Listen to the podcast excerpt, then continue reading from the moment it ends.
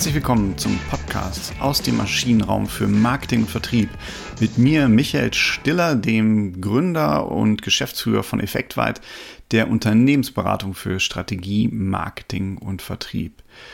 Heute habe ich wieder ein Thema aus unserem Alltag mit und äh, will mal die Frage beantworten oder das Thema ansprechen, was euer Verkauf wirklich braucht. Das ist nämlich eine Selling Story.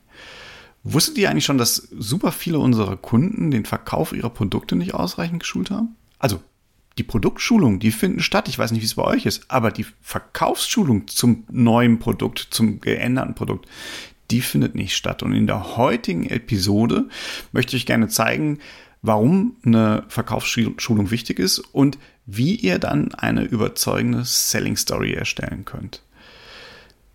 Ready? Dann legen wir los. Vielleicht aber bevor ich einsteige, noch eine Bitte. Ähm, vergesst nicht, unseren Podcast zu abonnieren. Ne? Wenn ihr selbst mehr von unseren spannenden Folgen hören wollt, ähm, dann abonniert und empfehlt uns bitte auch weiter, damit auch andere davon profitieren können. Aber jetzt geht's los äh, zum Thema Verkaufsschulung.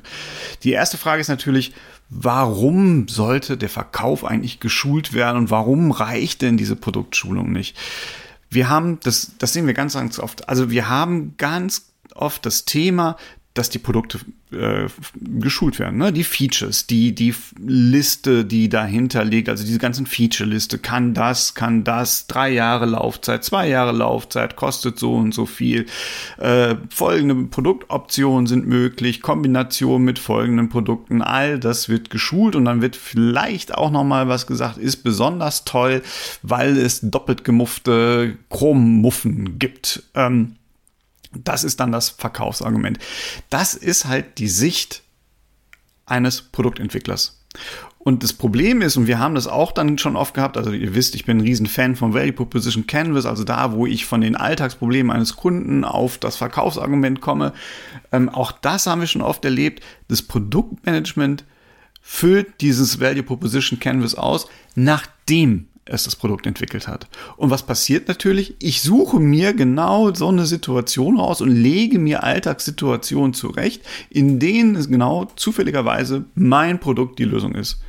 Ja, aber so funktioniert es ja nicht. Ne? Das sind halt nicht die richtigen Situationen.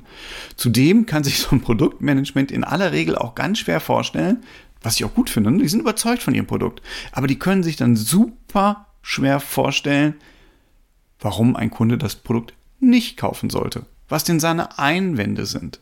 Ne? Also wir haben halt dieses ganze Thema überzeugen, was sind die wichtigsten Verkaufsargumente, ähm, äh, was sind mögliche Einwände, das haben wir in der klassischen Produktschulung erstmal nicht drin.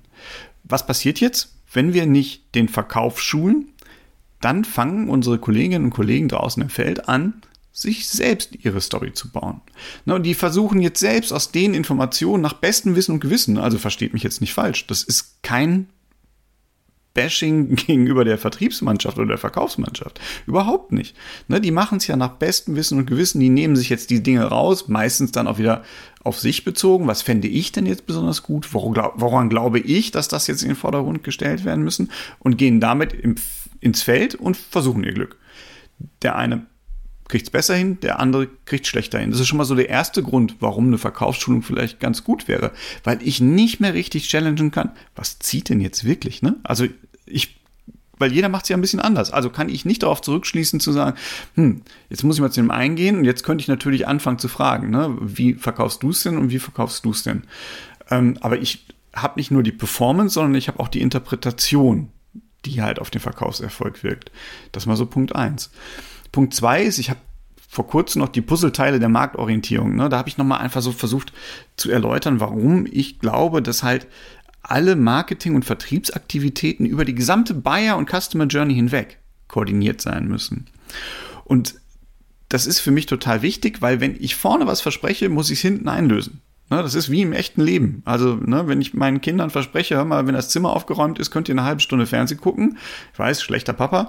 Nichtsdestotrotz mache ich schon mal positive Verstärkung und ich halte es dann hinten nicht ein und sage, naja, dann kannst du aber auch eine halbe Stunde Anton-App machen.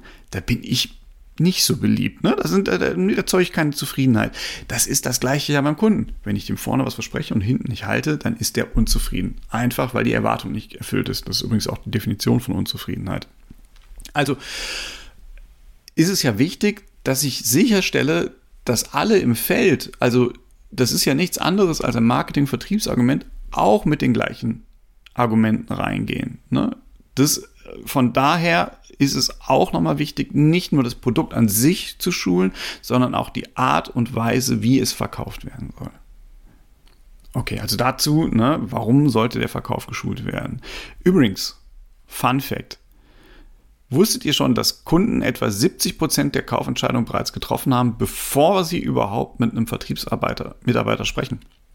Ne, also nochmal wichtiger, sich auch da ganz klar die Argumente zurechtzulegen. Nicht nur die für, sondern auch die gegen den Kauf sprechen könnten, damit ich weiß, was ich zu tun habe. Also was sollte eine Verkaufsschulung beinhalten? Da sind wir ja auch schon. Ne? Da sollte auf jeden Fall einmal drin sein, was glauben wir denn ist die Ausgangssituation des Kunden? Also was, welche Needs haben wir angesprochen? Welche Herausforderungen, welche Pains, welche Gains, die der Kunde im Alltag hat, sprechen wir mit unserem Produkt an und können wir Pains lindern oder können wir Gains sogar noch verstärken? Das ist das, worüber wir uns im Vorfeld Gedanken machen sollen, wo wir unser, unser Team einfach auf die Spur bringen sollen, damit die eine klare Vorstellung davon haben, für welche Kunden ist es denn gemacht. Und damit meine ich jetzt nicht äh, weiblich, 30, wohnt er in dem Viertel. Nee, es geht mir wirklich darum, wie ist das Mindset dieser Kunden und welche Herausforderungen haben die. Und das kann dann der, der, der Vertriebsmitarbeiter, glaube ich, auch ganz gut einschätzen. Also Ausgangssituation der Kunden, das sollte drin sein. Da muss drin sein, was sind unsere Verkaufsargumente? Idealerweise auch in der richtigen Reihenfolge. Die stärksten Verkaufsargumente, das kann man übrigens wunderbar vorher in der Marfo äh, abtesten. Wenn ihr dazu Fragen habt, kommt gerne auf mich zu. Wir haben auch ein super gutes äh, Marfo-Institut an der Hand, mit dem wir sehr gut zusammenarbeiten da. Ähm, also das kann man abtesten, was sind die stärksten Verkaufsargumente und welche auch nicht. Und da kommt es auch immer wieder zu Überraschungen. Haben wir gerade in einem Projekt erlebt, da ging es äh, darum, dass der, dass äh, der Kunde gedacht hat, die Community steht total im Vordergrund. Und wir haben es dann getestet und die Community stand halt nicht im Vordergrund. Das waren ganz andere Dinge. Das Produkt war gut, es war super akzeptiert, aber nicht aus den Gründen, wie wir es uns aus dem Projekt heraus, aus der Produktentwicklung, aus der Vermarktungsentwicklung heraus gedacht haben. Also abtesten kann sich da durchaus lohnen. Jetzt haben wir die Ausgangssituation, wir haben die Verkaufsargumente und jetzt kommt auch noch ein aus meiner Sicht total entscheidender Baustein. Das sind nämlich die Kaufeinwände. Ne? Also wenn ich ein Verkaufsargument anbringe, idealerweise erzähle ich ja nicht, ratter ich das nicht runter, ich gehe nicht über die Produktfeatures runter, sondern ich versuche halt den Kunden da abzuholen, wo er ist, habe ich ja gerade gesagt, und dann habe ich meine Verkaufsargumente im, im Kopf ne, und sage, ja, pass mal auf, aber für das Problem haben wir eine Lösung, das ist nämlich unser Produkt. Und jetzt kann ich nicht davon ausgehen, dass jeder denkt, ja, das ist die Lösung, sondern kommen ja Nachfragen ja, ist es das wirklich? Warum ist es das denn? Bis hin zu der, zu der allseits beliebten Frage, das ist aber schon ganz schön teuer, ne? Und wenn ich jetzt meine Vertriebsmannschaft, meine Verkaufsmannschaft da draußen im Feld alleine lasse, dann schwöre ich euch in die Hand, 40 Prozent der Vertriebsmitarbeiter sagen, also je nach Branche, wo ihr seid, ne, in der Energiewirtschaft zumindest, da sind wir sehr, sehr kundenorientiert hin, bis zur Selbstaufgabe, die sagen dann nämlich, da haben sie recht, ich würde es vielleicht auch nicht kaufen. Ja, das ist nicht gut. Ne? Also das passiert, ganz besonders passiert das übrigens, wenn ihr den Kundenservice für den Verkauf nutzen wollt und die keine Einwandsbehandlung gelernt haben. Ne? Die denken dann wirklich, ja, nee, das würde ich aber auch nicht machen. Also überlegt euch, welche Einwände kann der Kunde haben und wie sollte meine Verkaufsmannschaft darauf reagieren. Wie komme ich denn jetzt zu den Verkaufsargumenten? Das ist auch nicht so trivial. Ich finde, dafür ist, also zum einen das Value Proposition Canvas, wenn ihr es gut ausgefüllt habt, dann kommt ihr ja genau zu, von dieser Ausgangssituation zu den Needs, ne? also zu den Pains und Gains und zu der, zu der Tatsache, wie verstärkt denn unser Produkt die Pains und Gains und dann zu dem Leistungsmerkmal. Das ist mal so die, die eine Sache und da steckt nichts anderes hinter, Das ist wirklich eine total popelige Methode, gibt es seit den, witzigerweise gibt es die erst seit den 70ern, aber eigentlich ist es Common Sense, das heißt Means-End-Methode. Also dort, wo die Bedeutung endet. Ne? Das heißt, ich gehe von einem Produktfeature, Gasvertrag, da ist Biogas drin. Was bedeutet das? Das bedeutet für den Kunden, es ist nachhaltiger. Was bedeutet das? Er hat ein besseres Gewissen. Das wäre so eine typische Means-Endkette. Ne? Und ich würde, mein Verkaufsargument wäre dann das bessere Gewissen und ich könnte das aber beweisen anhand dieser Means-End-Kette, dieser Leistungskette, die ich da, dahinter habe und könnte äh, dann zurückrechnen und sagen, naja, weil es halt Biogas beinhaltet. Bei dieser Means-End-Kette ist man aber geneigt, sein Produkt zu überbewerten. Da muss man ein bisschen aufpassen. Also ich habe schon Kunden gehabt, die, die, das waren dann sogar auch ein Verkaufstrainer, der das gemacht hat mit, den, mit dem, mit dem äh, Verkaufsteam. Die sind dann vom Gasvertrag zum Duft des Kuchens aus dem Ofen gekommen. Jetzt ist nicht nur der Fakt, dass die wenigsten Backöfen mittlerweile noch gasbetrieben sind, sondern es ist einfach zu weit weg, weil der Kern des Produktes, der muss mit so viel angereichert werden. Ne? Da kommt eine Backmischung zu, da kommt Mehl dazu, da kommt der Ofen dazu, bis der Duft des Kuchens rauskommt. Das verkette ich eigentlich nicht mehr als normaler Kunde. Ne? Aber trotzdem, Means End oder Value Proposition Canvas Beides das gleiche, beide die gleiche Grundlogik, nur von der anderen Seite. Ne? Means End kommt von den Leistungsmerkmalen her. Das fällt vielen unserer Kunden leichter, vor allem dann, wenn das Produkt schon fertig ist. Wenn ihr das sauber aufgesetzt habt in der Produktentwicklung vom Value Proposition Canvas her, dann komme ich direkt aus den Needs der Kunden. Ne? Jetzt kommt die große Frage, wie baue ich das denn auf? Jetzt habe ich ja erstmal nur so ein Sammelsurium von Verkaufsargumenten. Und ich bin mittlerweile ein riesen, riesen Fan auch da von der, vom Storytelling, von der Heldenstory.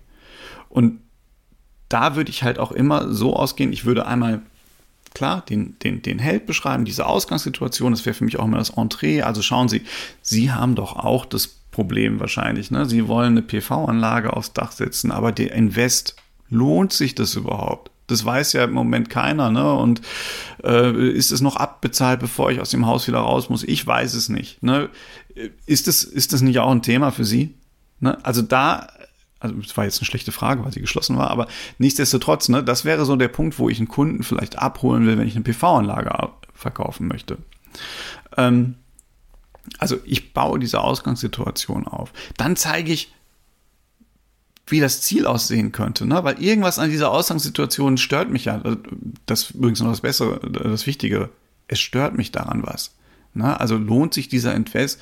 Aber eigentlich will man ja was tun. Ne? Man will sich ein bisschen unabhängiger machen.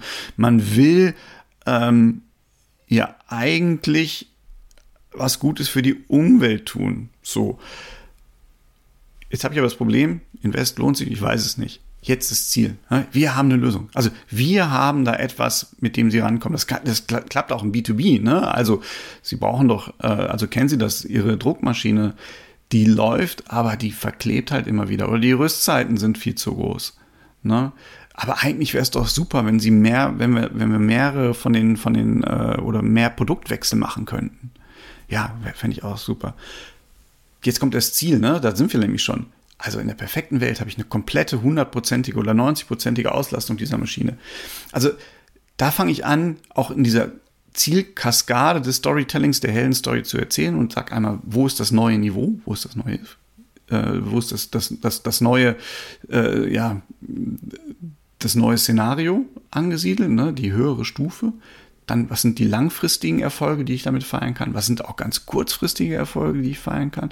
Und dann erkläre ich, wie unser Produkt dabei helfen kann, diese Erfolge zu erreichen.